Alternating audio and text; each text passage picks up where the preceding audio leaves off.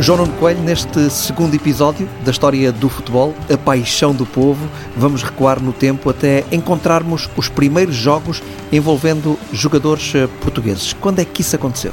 Olha, foi em 1888, num certo domingo de outubro, não se sabe bem qual, eh, não há certeza total em relação a isso. Nesse certo domingo de outubro de 1888, o ano em que essa de Queiroz lançou os Maias, que pela primeira vez houve jogadores portugueses, houve cidadãos portugueses envolvidos num jogo, porque diz-se que em 1775 na Camacha terá havido um jogo eh, envolvendo tripulantes de uma embarcação inglesa, portanto não portugueses, mas com portugueses terá sido então em 1888 os três irmãos Pinto Basto trouxeram uma bola de Inglaterra onde estiveram a estudar e convidaram amigos da alta burguesia e da aristocracia portuguesa eh, da altura eh, que eh, ia a banhos em Cascais. E repara, entre os jogadores que estiveram neste, neste ensaio, porque não quiseram chamar jogo, os irmãos Pinto Baixo, chamam-lhe ensaio, uma espécie de treino, porque não havia realmente grandes formalismos. Estiveram o conselheiro Aires Ornelas, que era ministro, repara, o conde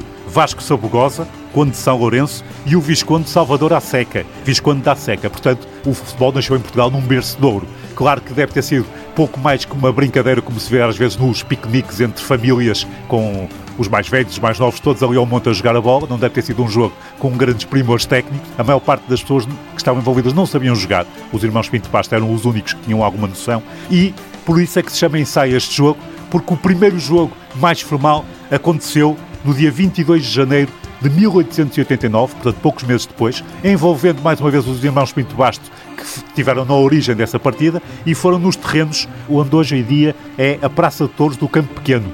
Nessa altura, sim, já houve mais cuidados com a organização do jogo e curiosamente até teve algum caráter de representatividade nacional. É que o jogo foi entre jogadores portugueses e os representantes da colónia inglesa de Carcavelos, trabalhadores, muitos deles, no cabo submarino, no telégrafo, e então houve ali um jogo Portugal-Inglaterra, em janeiro de 1889, que está registado com um artigo eh, no Jornal do Comércio e, portanto, fica para a história como sendo o primeiro jogo organizado em Portugal, 1889, janeiro.